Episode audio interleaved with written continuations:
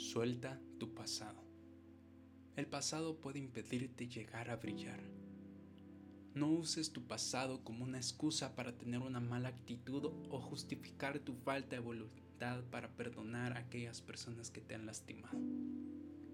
Tienes que dejar atrás el pasado. Es tiempo de recibir la sanidad del alma y del corazón. Ya se acabó el sentir autocompasión. Ya llegó a su fin la mentalidad de víctima. Deja de pensar en lo que sucedió y en lo que fue.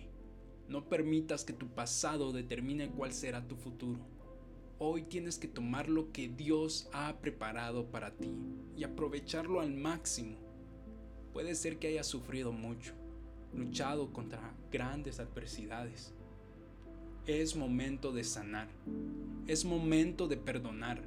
Es momento de dejar ir. Es momento de ser libres. Ya no te llenes de sufrimiento, de amargura o de culpa. Perdona a las personas que te han lastimado y perdónate a ti mismo por errores que has cometido. Quizá en algún momento culpaste a Dios o estás peleando con Él porque crees que no te ha escuchado y te ha dejado abandonado. Hoy te quiero decir, ten fe. Créeme, Dios está haciendo lo que Él tiene que hacer y pronto verás su gloria. Sí, pronto verás su gloria. Recuerda que cuando perdonas a alguien, eres tú quien es liberado y una herida es sanada.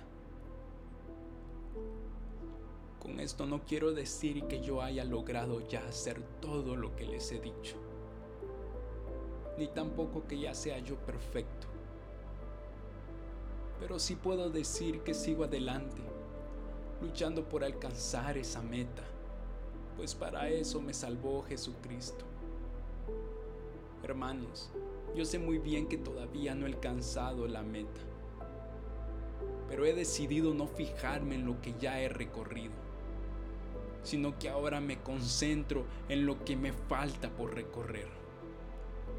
Así que sigo adelante, hacia la meta, para llevarme el premio que Dios nos llama a recibir por medio de Jesucristo.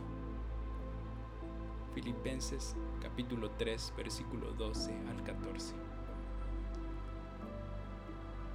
Yo voy a hacer algo nuevo y ya he empezado a hacerlo.